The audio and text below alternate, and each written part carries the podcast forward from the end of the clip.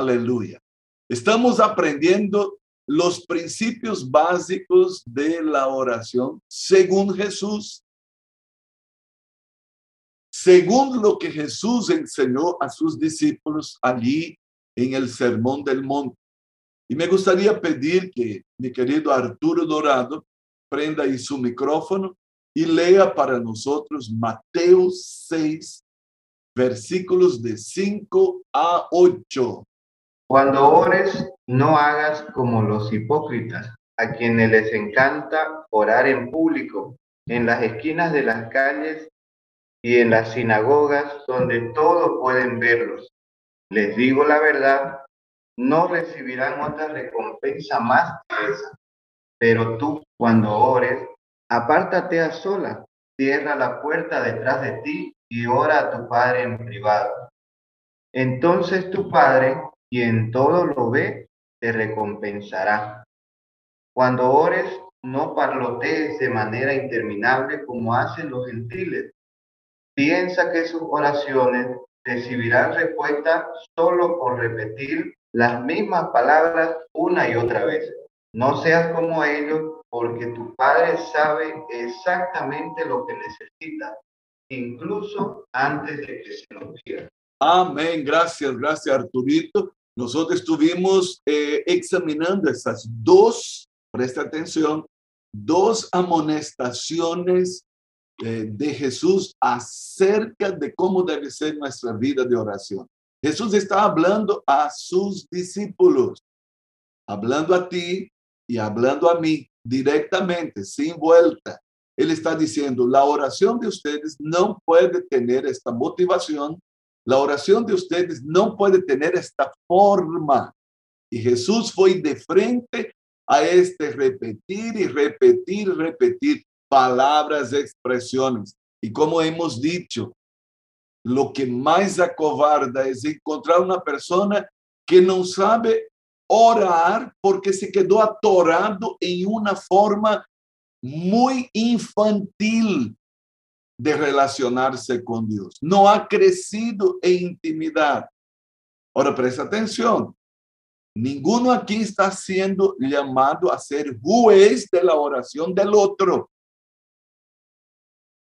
Mas estamos aqui em uma escola e necessitamos aprender e necessitamos sair desta forma eh, infantil de apresentar-nos delante de Deus e crescer em intimidade com Deus.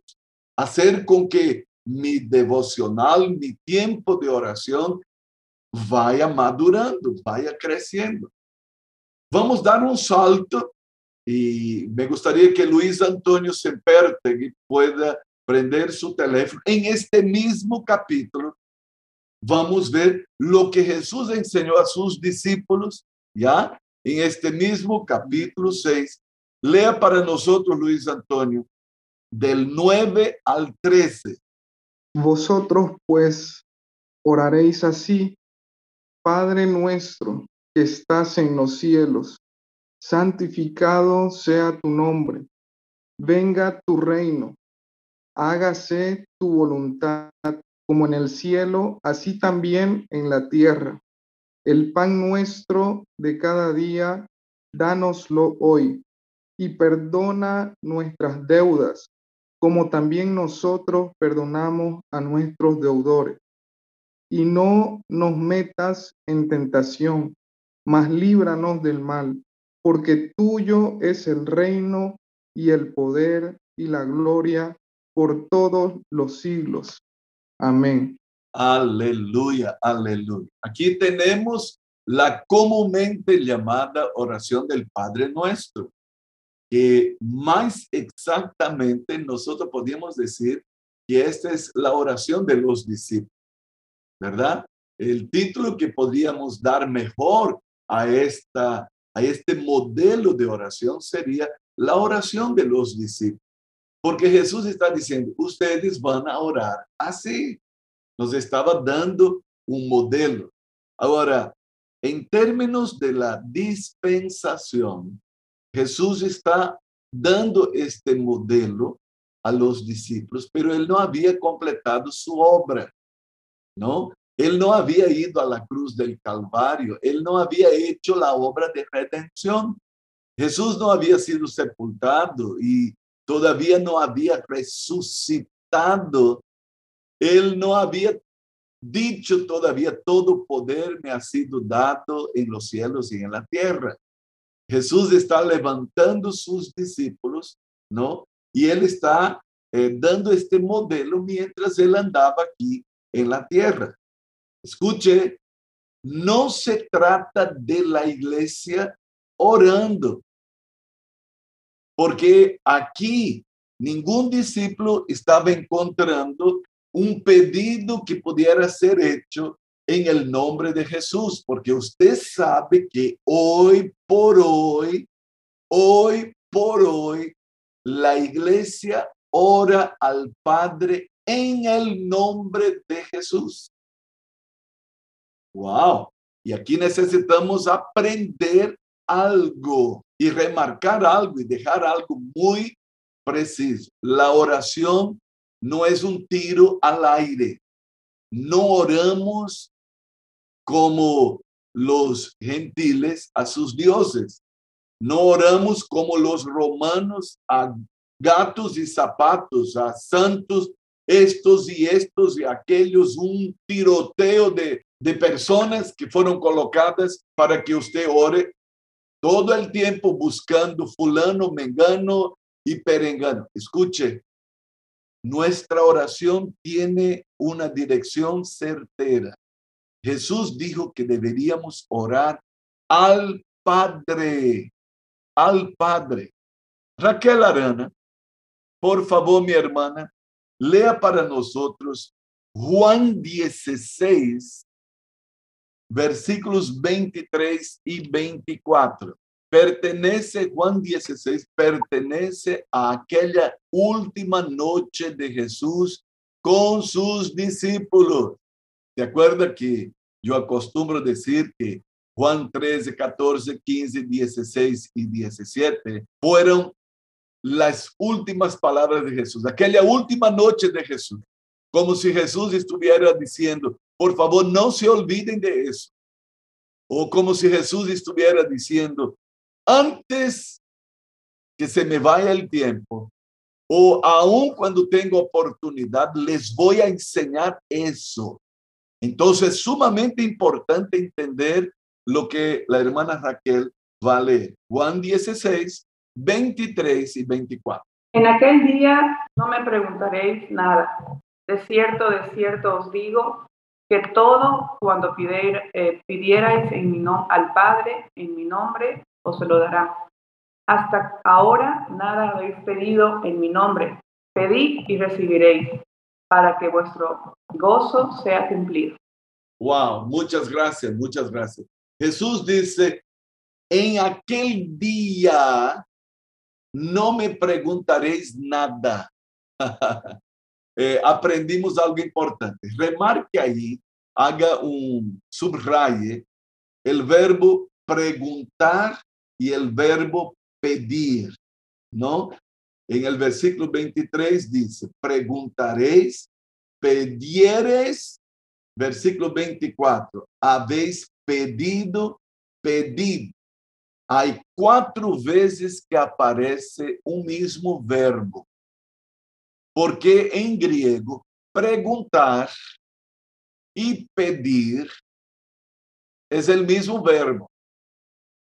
Entonces Jesús está diciendo, va a llegar el día, va a llegar el día en que ustedes no me van a preguntar a mí absolutamente nada. Ustedes no me van a pedir a mí absolutamente nada.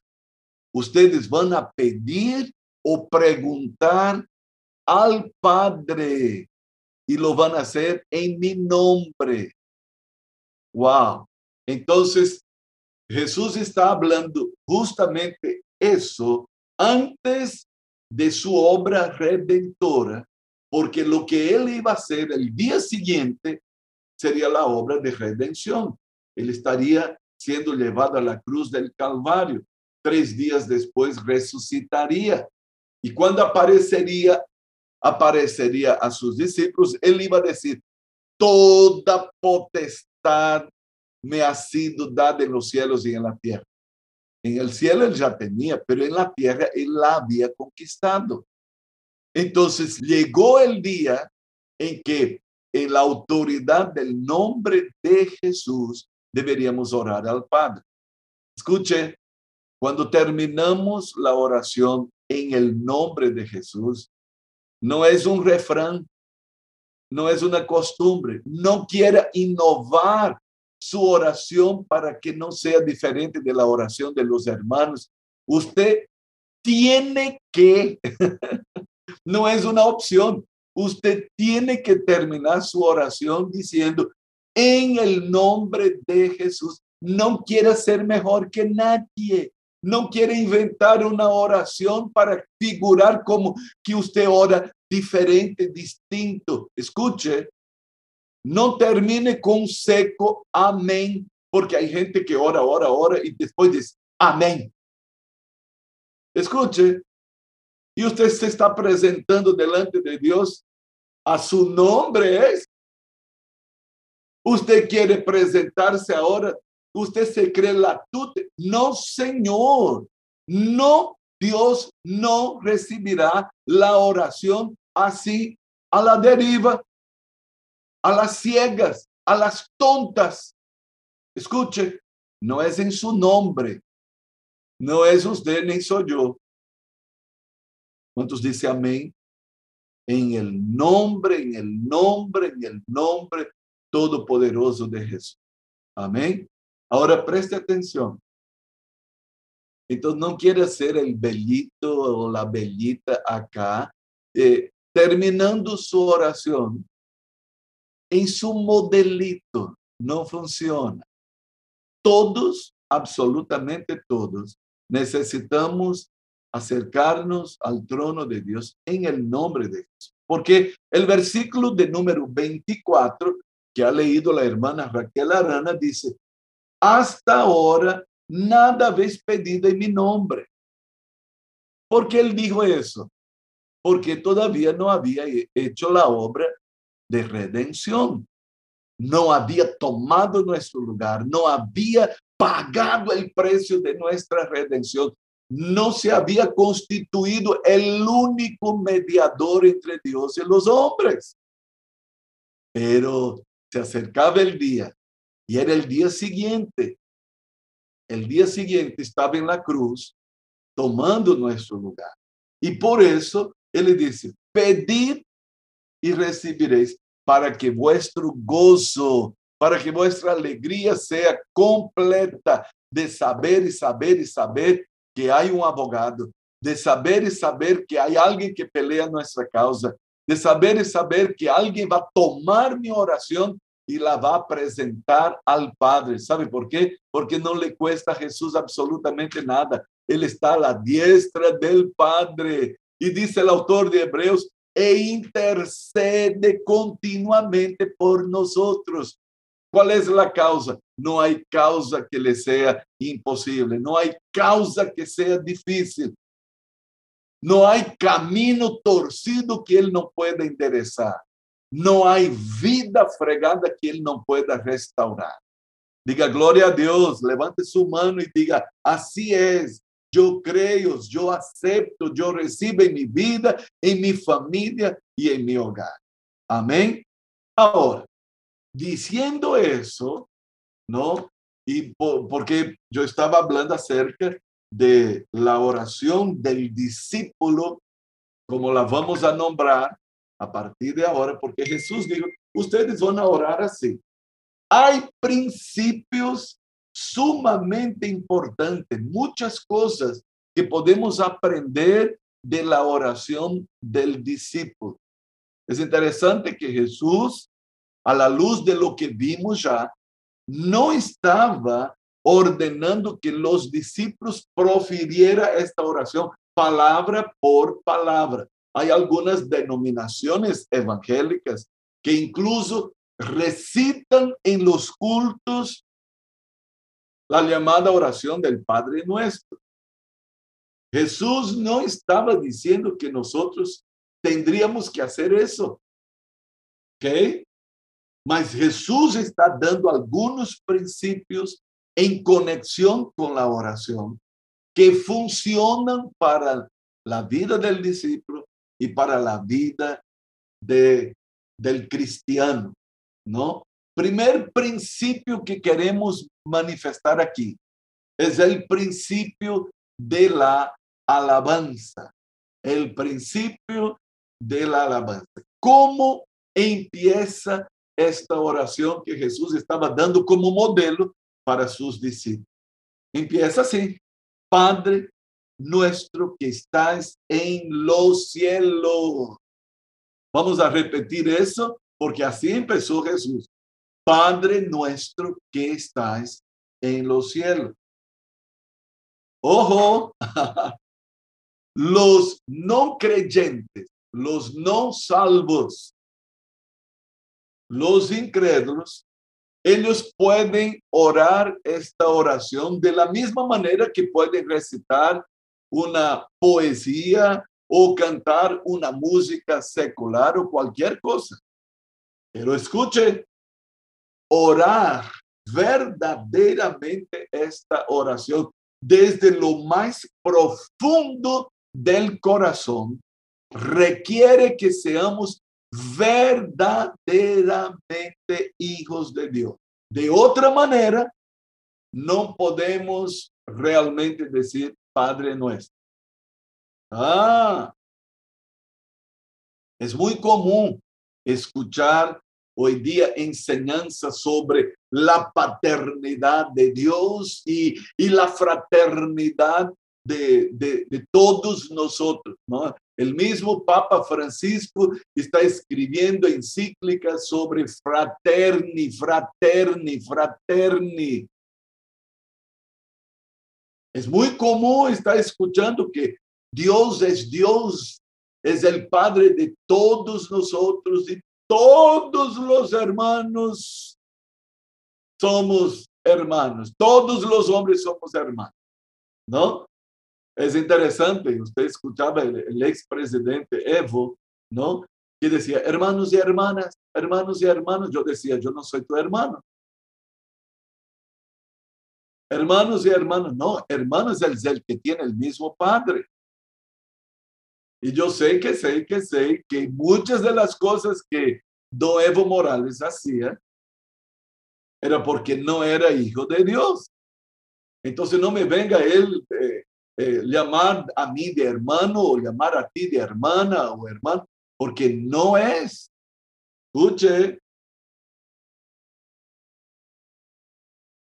Aunque, a bien de la verdad, todos somos criaturas de Dios, porque Dios es el creador de todos. Dios solamente es padre de los que nacieron de nuevo, de los que pasaron por el nuevo nacimiento. Roberto Cortés, por favor, mi hermano, prenda su micrófono y abra su Biblia en Juan capítulo 1 y vamos a leer los versículos 12 y 13. Mas a todos los que le recibieron, a los que creen en su nombre, le dio potestad de ser hechos hijos de Dios, y los cuales no son engendrados de sangre, ni de voluntad de carne, ni de voluntad de varón, sino de Dios. Wow, eso debe estar presente en nuestro, eh, en nuestro entendimiento. No todos los hombres son hijos de Dios.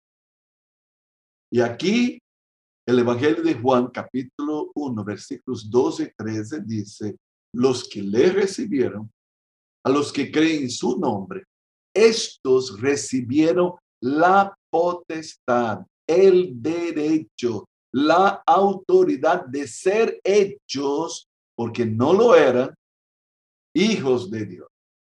Estos, como dice eh, la palabra, no fueron engendrados de sangre, ni de la voluntad de la carne. Los hijos de Dios no son porque papá y mamá lo son y, y, y engendraron hijos de Dios. No, no, no, no, no, no es así.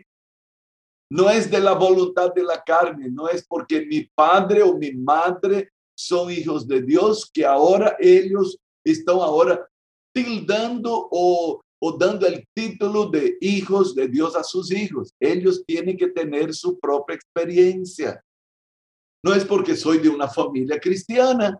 No, cada uno tiene que recibir a Jesús y cada uno tiene que creer a Jesús. Esto da derecho, esto da potestad de ser hechos hijos de Dios. ¡Wow! Eso es tremendo. Durante el ministerio terrenal de Jesús, ¿no? Eh, Jesús eh, tuvo confrontaciones muy tremendas con los fariseos. Los fariseos eran, eran gente muy religiosa y podemos decir que ellos eran personas buenas en el sentido de las buenas obras que ellos realizaban, ¿no? Eran practicantes de la ley, a veces una práctica rigurosa, formal de la ley.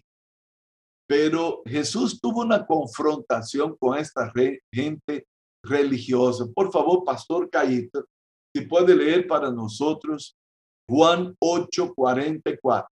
Vosotros sois de vuestro padre el diablo, y los deseos de vuestro padre queréis hacer. Él ha sido homicida desde el principio y no ha permanecido en la verdad, porque no hay verdad en él. Cuando habla mentira, de suyo habla, porque es mentiroso y padre de mentira.